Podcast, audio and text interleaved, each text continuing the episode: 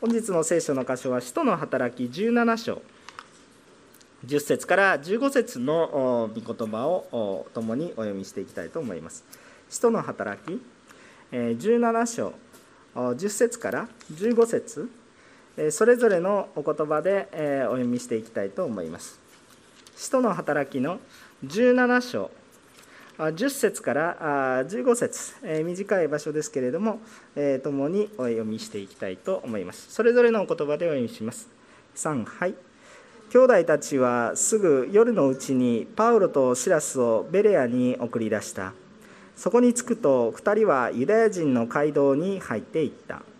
この町のユダヤ人はテサロニケにいる者たちよりも素直で非常に熱心に御言葉を受け入れ果たしてその通りかどうか毎日聖書を調べた。それで彼らのうちの多くの人たちが信じた。またギリシアの貴婦人たちそして男たちも少なからず信じた。ところがテサロニケのユダヤ人たちがベレアでもパウロによって神の言葉が伝えられていることを知りそこにもやってきて群衆を先導して騒ぎを起こした。そこで兄弟たちはすぐにパウロを送り出して海外まで行かせたがシラスとテモテはベレアにとどまったパウロを案内した人たちは彼をアテネまで連れて行ったそしてできるだけ早く彼のところに来るようにというシラスとテモテに対する指示を受けてその人たちは帰途に着いた。アーメン感謝いたします。えー、今日はあこのパウロたちの第二次宣教旅行の話がずっと続いています。で、えー、この聖霊が下って後、えー、イエス・キリストによって罪が許される福音というものを、えこの伝えるために、えこの違法人にまでその良い知らせを伝えていこうという流れになりました。このことによってパウロたちが宣教旅行に出かけるんですがえー、まずもうすでに第1回目にもうその宣教旅行はなされているわけです。え、現在で、え、皆さんの頭の中で、え、覚えてほしいことは例えば現在のトルコの辺りをずっとぐるぐると回って、え、このパウロたちは、え、この、まあ、現在のシリアとかあちらの辺りに、え、戻ってきたとそういうような状況でございます。でえー、しかしまたあもっと喜ばしいことが起こってもう一度励ましさらに福音を拡大していこうという思いが与えられて今度は第二次宣教旅行に出かけました。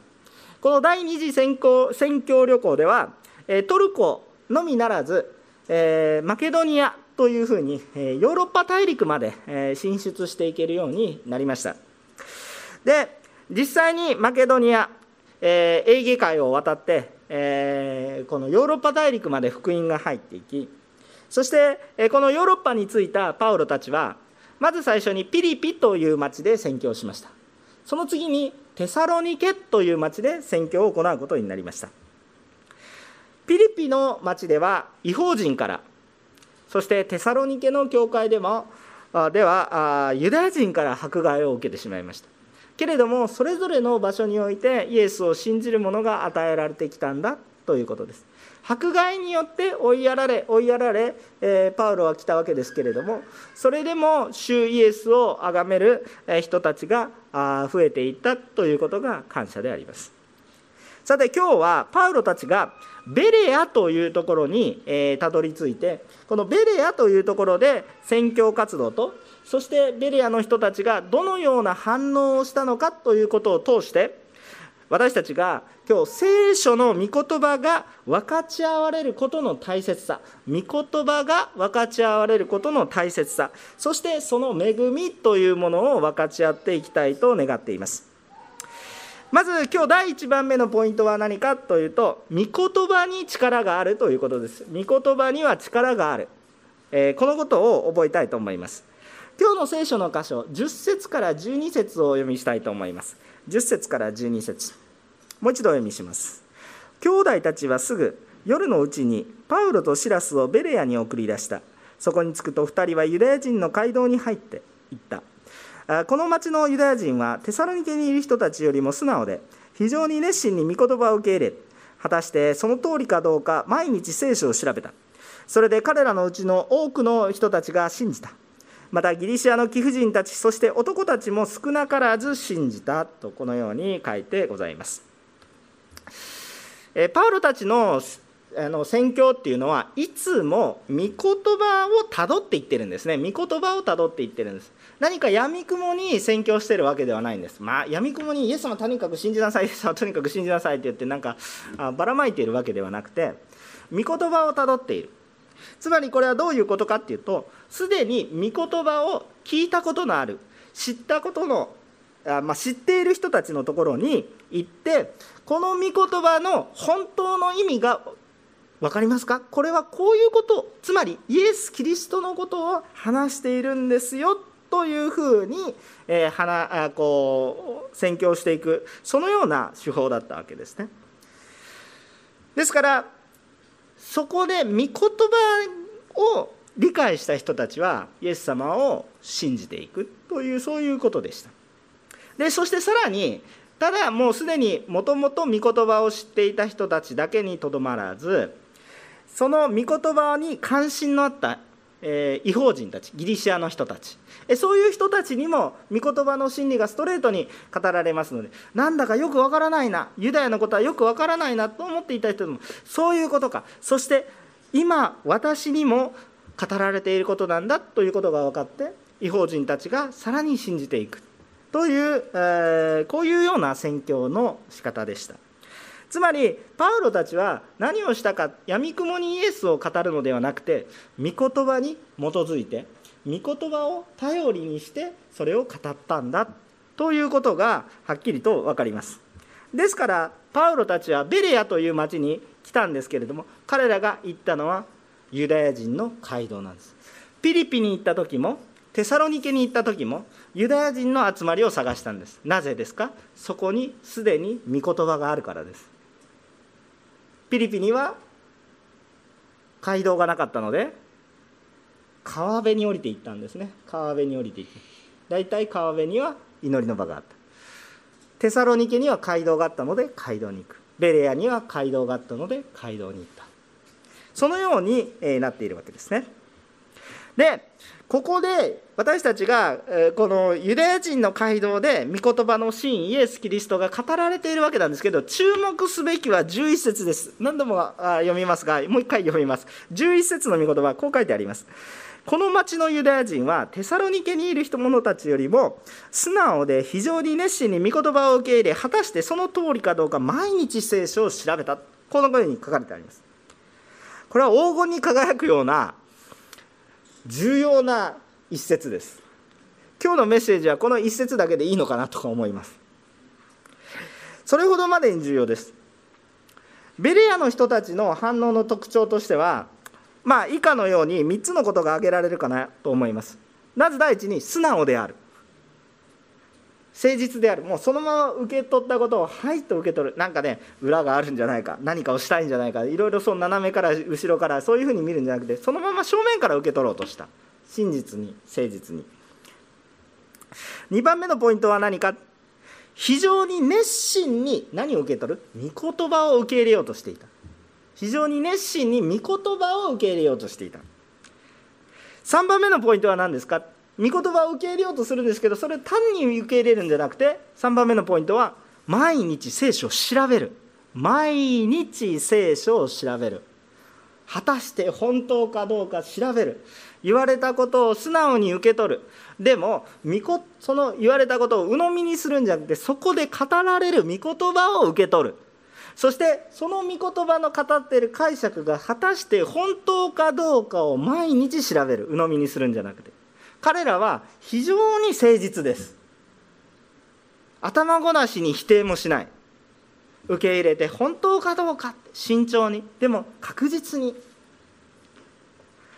つまり彼らのことを、まあ、この3つのこといっぱいあるんですけど一言で言うならば彼らは神の御言葉に対して非常に誠実でまっすぐな態度で歩んでいたということです。御言葉に対してまっすぐな態度で歩んでいた。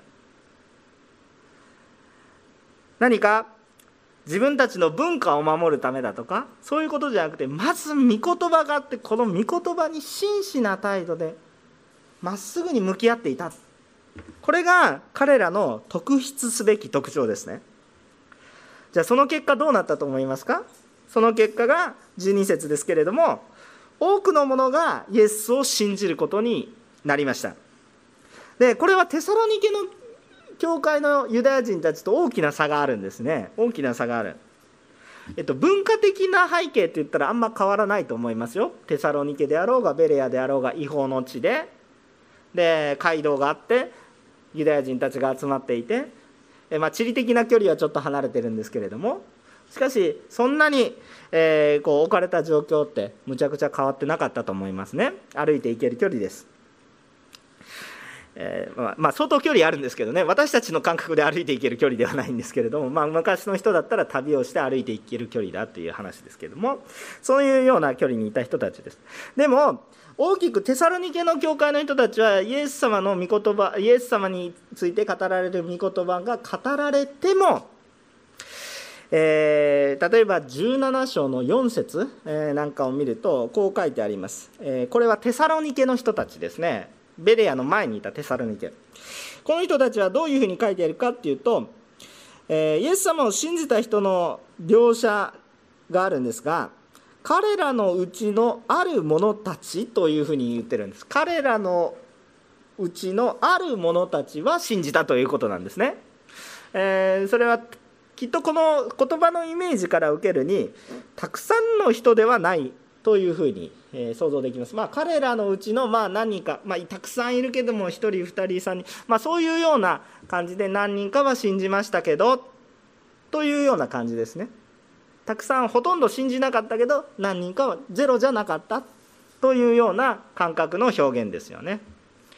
一方ですねこのベレアにいるこのユダヤ人たちが救われた数に対する描写が13節に、えーえ、あごめんなさい。12節に書かれてありますね。でここのところで、え、書いてあるのは彼らのうちの多くの人たちが信じた。彼らのうちの多くの人が信じたというふうに書いてあるわけです。でこれを考えると、えー、本当にあたくさんの人が信じたんだなということが分かります。この差は何ですか？文化的な状況も変わらない、えー、おそらく彼らのユダヤ人が置かれていた社会的な立場もそんなに差はないと思います。でもここで差があった大きな差は何かというとそれは一つしかありません。それは彼らが御言葉に対して熱心であった。御言葉に対してまっすぐであった。ということですね。その結果は多くの人がイエス様を信じることになりましたけども返して一方で逆であればもう全く違うイエス様を信じることができなくなってしまう。で当時のこの新約聖書の中で、えー、聖書と書かれたら旧約聖書のことですね。私たちにとっては旧約聖書。当時は新約聖書まだありませんから。そうですよね。まだないですから。福音書もない時代ですね。えー、イエス様の話をどこで聞いたんですか？私は見た聞いたっていう証をもとに語られてるわけですよね。御言葉と言ったら旧約聖書です。あの今の時代は新約聖書もありますけれども、えー、しかしあの当時はまだないですから新約聖書は。だから当時旧約聖書。旧約聖書の中にはイエス・キリストっていう言葉は出てきますかっていうと出てこないんですね。出てこないわけです。しかしメシア、えー、救い主という感覚はもう随所に出てきます。だからこれは誰かというのをずっと謎なんですね。答えが出ないんです。旧約聖書をずっと見てても。救世主が現れなければ結局解決にならないんです。本質的に罪を解決する人は誰なのか。本当に御言葉に従う者は誰なのか。旧約聖書でずっと御言葉にした今日皆さん QT やられてると思いますけれども QT を通しても最近の流れの中で御言葉に従えば祝福の嵐不従順であれば呪いの嵐 そういう御言葉ばっかり見てじゃあ誰が御言葉に本当に従順するのかって答えはずっと出ないんです。歴史をずっと見ます。ある時従ったけどある時従えなくて結局また滅びて苦しんでもう一回悔い改めてそんな繰り返しをしてるんですけど御言葉に従い切る人が出てこないんです。誰が出てくるんだと思ったらイエス様まで来るんですね。だからイエス様の話をした時に旧約聖書の全てがパカパカパカパカとこうこう今まで解けなかったものすごいたくさんの鍵があるようなそういうところをもうイエス様の鍵によってパカパカパカパカと開いていく。こんなに辻褄が合うことはないなと思うわけです。だからイエス様のことをよく聞いて、えー、この旧約聖書をよく見るともう間違いなく旧約聖書はイエス・キリストのことを語ってるというふうに捉えざるを得なかったので多くのベレアのユダヤ人たちがイエス様を信じるに至ったんです。彼らは聖書をよく研究したのでイエス様が分かったんです、まあ、彼らが研究したから分かったわけではなくてイエス様というものが伝えられたからその答えを持って見てみると確かにその通りだということが分かったので信じるしかないという状況に陥ったんです。彼らの信仰の仕方はひょっとすると消去的な方向だったかもしれません。可能性がないものを取っていく。でもどれだけ消去法で捨てていこうとしたとしてもイエス様は残ってしまう。だから信じるしかない。という感じだったかもしれません。で彼らは認めざるを得ない。だからイエスを信じた。逆に言うとイエスを信じるかどうかっていうのは御言葉をそのまま正しく受け入れられるかどうかなんですね。何か文化的な背景だとか自分の利益だとかをこうフィルターにして無理やり解釈しようとするのではなくて御言葉をそのまま受け入れようとするとイエス様を受け入れていくことになる。そういうふうにも言えることができると思います。さあ私たちのクリスチャン生活もどうでしょうか？信仰生活ですね。私たちの信仰生活もどのように歩んでいますか？何か私たちの信仰生活も文化的な信仰生活になってないですか？私たちの信仰生活も情緒的な信仰生活になってる。なんか雰囲気がいい。教会に行くと心が休まるようだ。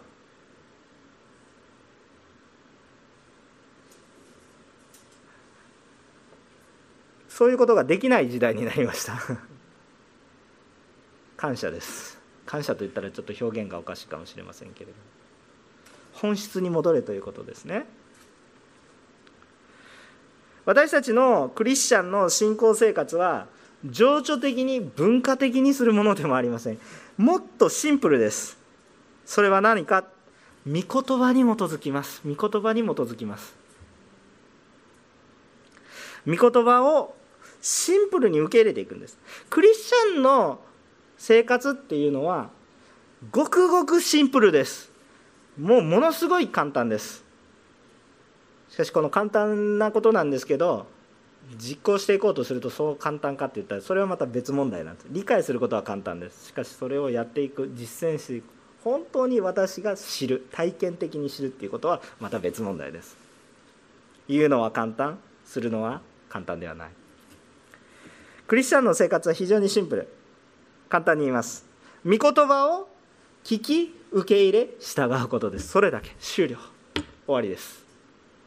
それ以外に何かあれ何かあったら私に教えてください。あのたくさん学びます。御言葉を聞き受け入れ従うことです。アーメンですか？ところがね皆さん以上なんですけれども私たちの信仰生活が複雑になってしまうのは聞き受け入れ従うアーメンでもねがつくんですよ。でもねつけなかったらもう祝福の嵐なんですよ。ところがまあ教会では御言葉を語っていてそうだねと思うけど現実はねとか言ってでもねがつくんです。これが複雑化します。初めから従っておけばいいんだけれどもそこが複雑化するんです。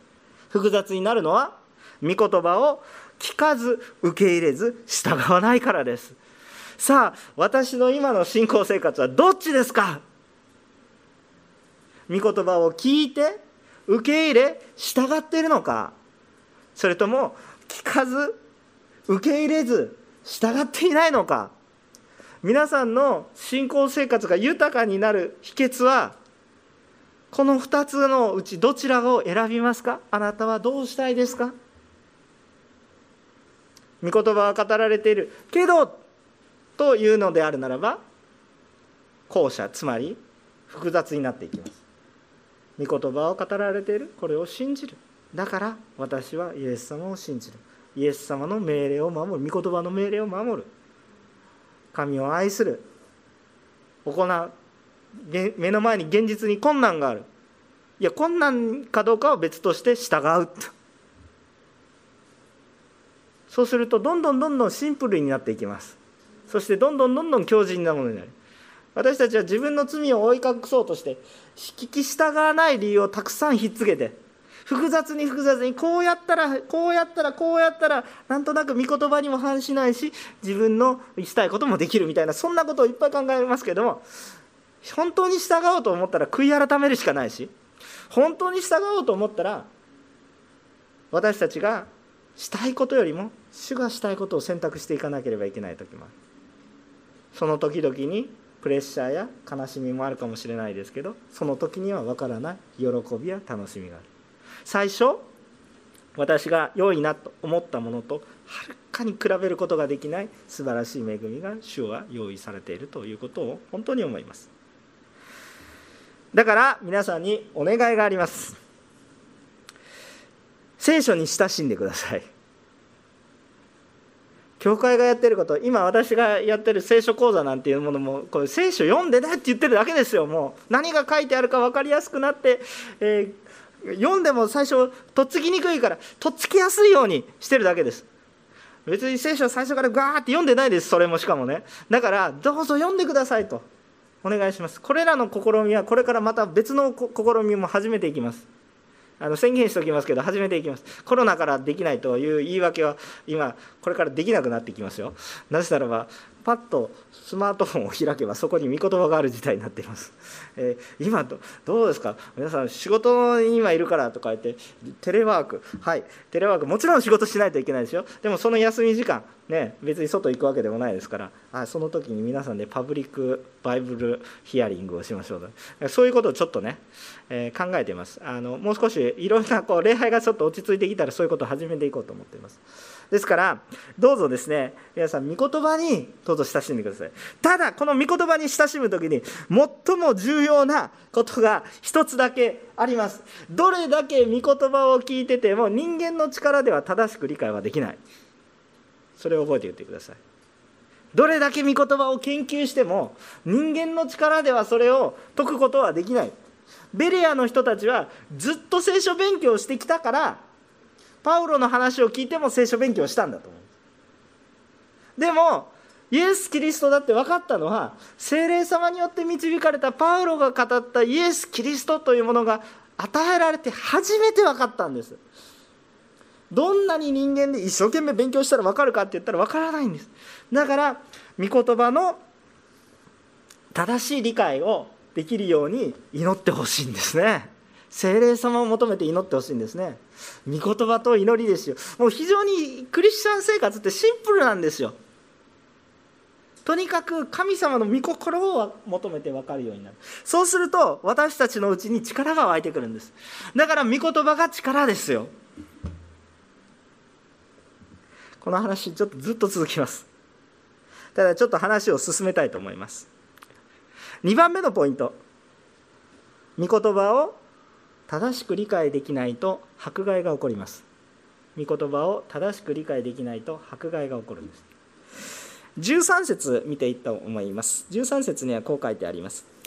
ところがテサロニケのユダヤ人たちがベレアでもパウロによって神の言葉が伝えられていることを知りそこにもやってきて群衆を先導して騒ぎを起こした。えっと、聖書の記録を見る限りですけれどもベレアの人たちって多くの人が信じたんですけどそれで騒ぎは起こらないんですよ。何かこうベレアの人たちのこの信仰に入り方って本当に精霊様が働かれたように思うんですけれどもなんか精霊様が火のように下って激しくバーって下るっていうよりもなんか鳩のようになんか下ってくるような成熟してたのかなと思いますね。成熟した人たちにはわざわざ「お前!」とか言ってこう激しく言わなくてもですね。ちゃんと静かに話せば伝わるんですね、えーちょっとまだ未熟だとね何やってんだって言ってお尻叩かないとわからないと。あ叩いちゃだめですよ。でもですね、えー、比喩ですけれどもね。そういうふうなあのちょっと激しさが必要じゃないとちょっと聞いてもらえないと。そういう状況になる。成熟な人は言えばわかる。何かこのベレアの人たちは成熟してたように思います。多くの人に影響していきますがイメージとしては何かこのなんか洪水のようにバーってくるっていうよりはこう土の中に水がふわっと染み込んでいくような。でも確実に水で潤っていく。でもこう豊かに染み込んでなんかダーッとこうなんか突然鉄砲水のようにバーッと水が来るのではなくてじわーっと染み込んでいきます。他のものを崩しません。けれどもしっかりと根付いていく。なんかこうしかも止めど止めど止めようがない。止めどあちょっとおかしい。日本語がおかしくなりました。えとにかくですね舌が回りませんがあのとどめることができない。こうもう染み渡っていってもどんどんどんどん広がっていく。かといって何か秩序をぐちゃぐちゃに壊すわけじゃない。何かそういうふうな感じで本当に染み渡っていくようなそういうふうな御言葉の広がり方。多くの人が信じてるんですけど混乱が起こらないんですね。まあやっぱ御言葉に基づいてやってるから成熟してたんじゃないかなっていうふうに思いますね。でも問題が起こります。どどっかどこで問題が起こるか。テサロニケの誰が来るんですか？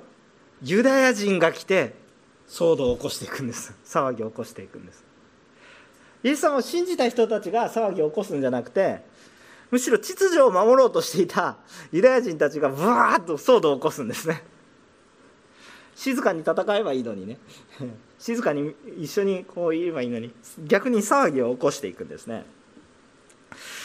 えっと、ベレアのユダヤ人からはこういうヒステリックな反応は起こらなかったんですね。御言葉をしっかり見ていって冷静にこう判断していってる。ところがテサロニケの人たちはもうなんかこう感覚的情緒的に反応があるわけです。だからヒステリックな反応になりますね。で結局イエス様のショッキングな話を聞いてもベレアの人たちはちゃんと聖書を調べよう。これが本当なのか驚くべきことだ。しかし本当かどうかちゃんと調べないといけない。なったんです。ところがテサロニケの人たちっていうのはこれは本当だと信じる人も何人かいたわけれども多くの人たちはまともに聖書を調べることもなくそんなことはおかしいそんなことは教えられてないと言ってヒステリックな反応を起こすわけですね。そのことによってパウロたちは騒動を起こしてないんですけどそのことに騒動を起こしてしかも迫害を受けてその町を去らなければいけないようになりました。ベリアの人たちはたくさんの人が信じるけどその通りだって逆に多くの人が信じて大丈夫で本当に平和的な状況だったのにテサロニケからわざわざですねどれぐらい離れて80キロぐらい離れてるんですけど、うん、なんかわざわざ東京から歩いてきましたみたいな感じですね横浜だったら。わざわざ歩いてきてですねおかしいんですよみたいな感じでねこう騒ぎを起こしてで結局騒動になってパウロたちがこのベレアに居続けることが難しくなったということが起こってきました。私たちも気をつけなければいけないんですね。フィリピでも迫害が起こりました。それは違法人たちが自分たちがこう生きていく術が偶像の力がでどんどんどんどんこう追いやられていくので偶像に頼って生きていた人たちはこう飯の種がなくなるのでちょっと困りますみたいな感じで騒動起こったんですけどパウロたちがどっかに行ってしまえばもうそれでおしまいだったんです。ところがテサロニケの人たちは生半可見言葉を知ってたので逆にパウロたちが語ったことをまあ、正しく理解できなくて迫害をしたらわざわざ80キロも追いかけてきてですねまた騒動を起こしてですねとんでもないことをしてしまう。えー、御言葉を正しく生半可にしてるんじゃなくて曲解して分からないものを分かったように教えて、えー、しかも別のことを教え始めるとこのように騒動が起こります。迫害が起こります。いくら私たちがここで学びたいことは先ほども言ったんですけどいくら私たちが自分の力で聖書勉強をしたとしたとしても自分の悟り自分の考え自分の文化状況に凝り固まってそれが大前提で御言葉を捉えようとするならば私たちは大きく誤ったことをしてしまう可能性があるということですね。ですから彼らはですね自分たちの文化そして聖書を生半可知っているがゆえにその聖書を用いてさらに迫害をしようとしてかつてのパウロがサウロだった時代聖書はとってもよく知っていたけれども精霊様の助けなしに自分の人間的な考えでそれを凝り固まったもので研究していたのでどうしてもイエスを信じる者を迫害してしまったでも私たちはそうではなく本当にこう精霊様によって理解していかなければいけないということなんですね。でパウロは精霊様によって、まあ、イエス様に直接触れられたんですけどその後は自分が今まで勉強していたことの、まあ、要するにさっきも言ったように鍵によってこの謎が全部解けていくので精霊様には触れられてイエス様が分かった瞬間にとんでもなく強烈な伝道者に変えられます。それはなぜそうなったかっていったら彼ほど御言葉を知っている人がいなかったからです。だから諸刃の剣みたいですね。どっちにも切れる。でも御言葉の力は正しく用いなければいけません。イエス・キリストに向かうように用いなければいけません。これは聖霊様の助けなしでは聖書を受け入れることも正しく理解することも難しいんだ。これをまず認めましょう。いやもう私は聖霊様必要ない。とにかく勉強すれば分かるんでしょそれは違うんです。神様の御言葉は神の助けによらなければ理解することができない。だからこそ祈ってほしいんですね。全く私たちが精霊様によらなければ全く間違った適用をしてしまいます。全く間違った行いをしてしまいます。何をしているのかわからないです。清さを守るためだって一生懸命にやりますけどその結果愛情がどこにも見えない。神の栄光を表すことができない。清いけれども何も残らない。何の意味があるのかと。そのような愚かなことを適用してしまいます。裁きたい。清さを求める時に間違ったことは裁かないといけない。裁かないといけない。って言ってるんですけどそこにどこにも許しがなくなってしまう。そして裁いていった結果自分も裁いて 誰も残りませんでした。何の意味があったんですかという話になってしまう。そうではない。本当に聖書の奥にある愛神の愛恵み憐れみしかしそこに至らない人間の愚かさと罪こういうものをちゃんと理解して歩むべき必要があります。精霊様によらないと私たち自分の罪さえ認めないですからどうぞ毎日祈ってください。毎日御言葉に親しんでください。私たちの信仰生活は本質に戻れば何をしているのかは見えてきます。しかし習慣的にしてるのは何をしているのかわからないものになります。何をしているのかわからないままの信仰生活っていうのは非常に危険です。私たちは御言葉を正しく理解しないと迫害を起こしてしまいますよ。その危険性があることを知りましょう。最後です、えー、迫害すらも宣教の推進力に変えられる種の導きがあります。迫害すらも宣教の推進力に変えられます。14節15節読みます。そこで兄弟たちはすぐにパウロを送り出して海岸に行かせたがシラスとテモテはベレアにとどまった。パウロは案内した人たパウロを案内した人たちは彼をアテネまで連れて行った、えそしてできるだけ早く彼のところに来るようにというシラスとテモテに対する指示を受けてその人たちは祈祷に着いた。こう書いてあります。パウロたちはですねそこにいることができなかった。テサロニケの人たちに追いやられてですねアテネに行くことになりました。テモテとシラスはなんとかそこで頑張ってたんですけれどもそれはきっとパウロがあんまりにも目立ったんでしょうね。彼がいるともう騒ぎが収まらない一回ちょっとちょっとあなた一回出ておいてくださいみたいな感じで。でそこでなんとか収集をしたのはシラスとテモテなのかなっていう感じがしますけれどもパウロはアテネまで追いやられることになります。で、えー、アテネでも宣教がしかしそのことによって起こっていくことになります。パウロがアテネに行こうとしたわけじゃないでしょもう仕方ないからアテネに行ったわけなんですけれどもアテネでもあの宣教が起こっているアテネでの宣教は来週します。アテネでの宣教は必ずしも多くの成果は得られなかったんです。そのことについては来週黙想しますけれどもしかしアテネでの宣教が進められたということになります。パウロたちが自分たちが思っているよりも速い速度でこう動かされているんですね。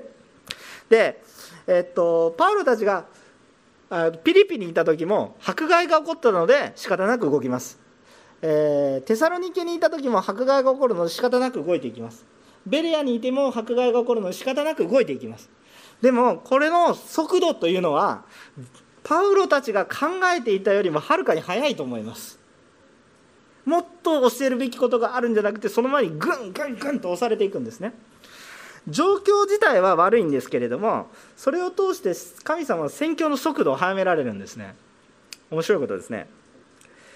で私たちも主に従うことによって困難に出会うことがあるんです。主に従っていけば何でも順風満帆何でもいいと思うんですけどそうはならなくて主に従った結果余計苦しくなるっていうことがよくあるんです。ところがですねこの困難自体はですねあんまり歓迎したくはないんですけれどもこの困難自体もちろんこの困難はね私たちの弱さから出てくることもある。無知とか未成熟不信仰不従順などこういうことから問題が起こるんですけれどもところがこういうものが起きたとしても主は最善をなしてくださるということを信じたいと思います。この時この困難があるからダメだと思うかもしれないけれどもこの困難がゆえに私たちはもっと神の御業を成し遂げていくことができるということを私たちは見ないといけないんです。困難の中に働かれていく主の技を見ないといけないんです。困難見ても解決しないですからね。困難の中に働かれる主を見上げる時に私たちの中に力が湧いてくる。私たちが覚えておきたいことはこのような人の未熟さの中を通しても神様が働いて最善に変えてくださるということを私たちは知る必要がある少し時事的な話をすると今コロナ対策で多くの人が困難に直面してます。もうこれは軽く言える話ではないと思いますがこの中で神がどのように働かれているかをちょっと私たちは考えないといけないんです。どのような現象が私たちに起こっているのかということをちゃんと理解する必要があります。教会にも自由に集うことが難しくなってきています。しかしその代わり今までネットや SNS やさまざまなところに御言葉を語ってこなかった牧師たちが仕方がないから語るようになったんです。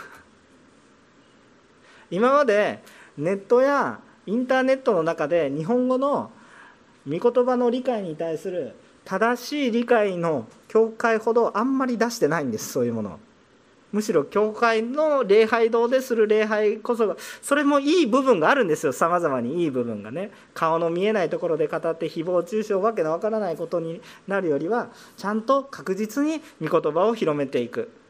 愛と信頼関係を持ってえ広めていく。こっちの方が確実だと私も思います。今ネットの社会が成り立っているのは実際に人たちが信頼し合ってるから成り立ってて全く人と会わなくなったらもう何やってるのか分かんなくなると思いますね。だからそれは非常に、えー、よか良い面もあったわけです。ところが一方で見るとネットの社会の中には何か本当に正しい御言葉よりもむしろですね異端的なおかしな解釈そういう人たちの方がよっぽどネットをよく利用していてですね。でインターネットを開くとですね正しい解釈ではないわけのわからない解釈がぶわーっとたくさん出てきてところが今皆さんネットを開いてみてください。今まで語ってこなかったような人たちのメッセージがたくさん載っていてあこういう人たちの話を聞かないといけない本当に福音的な本当に聖書的な話が増えてきてるんですよ。現象的には。今までネットのインターネットのこのコンピューターの画面の上には嘘の情報もたくさんあったのに相対的にですけれども結果結果論ですけれども今本当に聖書的な解釈が増えてきてる。相対的には。でこれ何を考えたいのかっていうと私たちは今御言葉に力があると言ったんです。御言葉が拡散していくことが力です。なので私たちはこれをね覚えておきたいんですよ。だからこの御言葉の真意をちゃんと伝えていく人たちが増えていってるんだ。また私たちの教会ではですね今家であんまり祈ったことがないという人もいたかもしれませんね。残念ながら残念ながらかもしれません。でも今はもう祈るしかないんですよ家で。家庭の礼拝が回復されます。一方ではチャレンジがありますという家庭もあります。さまざまにありますけれどもそもそもチャレンジがない家庭にチャレンジが与えられたことも感謝なんですよ。もちろん私たちはじゃあ教会に集まらなくていいかってそれまた別問題です。私たちはやっぱり集まって主を栄光を表していくっていうことはやっぱりもう人類がずっと集まって集まりなさいっていうことはもう聖書的な規定路線ですからそれはあるでしょ。うでも今悔い改めまた御言葉を回復していくエリアを神様が無理やり進められているっていう現実もあるということを私たちは見ないといけない。この困難の状況の中をただ困難で終わらすのかむしろむしろ私たちが信仰によって神の技を見ていく場所にするのかっていうのことの差はどこから出てくるますかっていうと御言葉を聞き受け入れ従うかどうかにかかっていると。思います。私たちはコロナで礼拝堂に集うことができないからはい何もしませんじゃなくてだからどうするのか。私たちの与えられた場で御言葉を聞き受け入れ従い伝えていくということですね。御言葉に力がある。これに希望を持って歩んでいく。困難の中でも最善をされる神様に皆さん期待しましょう。今日主は働かれておられていないのではなくて働かれているんです。それに気づけないのは御言葉に親しんでないし精霊様によって働いているのが見ても聞いても分かんないという、えー、精霊様に親しめば分かりますけれどもそういうことなんだと思いますね。ですから私たちは今日も主が最善をなしてくださっていることを信じ今日も御言葉に力がある。ということを信じながら御言葉が正しく広まっていくために私たちも最善を尽くしていきたいと思います。えー、使徒の働きの6章、えー、の8節ですかね。え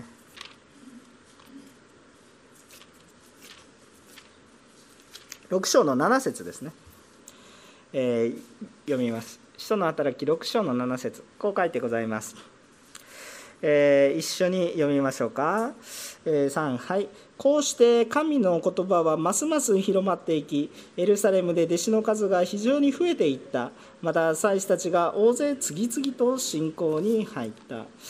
これはエルサレムでリバイバルが起きてた時の話ですけれども多くの祭司たちユダヤ人たちが救われていった。その理由は何ですか？こうして御言葉がさらに広まっていきです。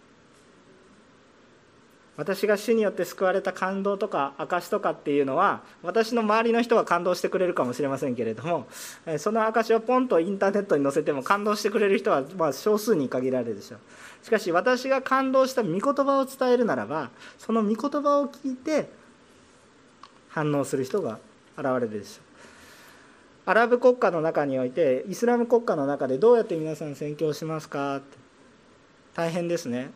でもある人たちがテレビに美しい絵とね一緒にただひたすら御言葉を流したんです。ただひたすらに御言葉を流したんです。そんなの何の影響あるんですかとか例えば深夜帯とかの時間にボーンとね流して24時間ずっとですね、まあ、深夜帯だけじゃなくてずっと美しい絵とね風景画とねずっと御言葉をずっと流したんです。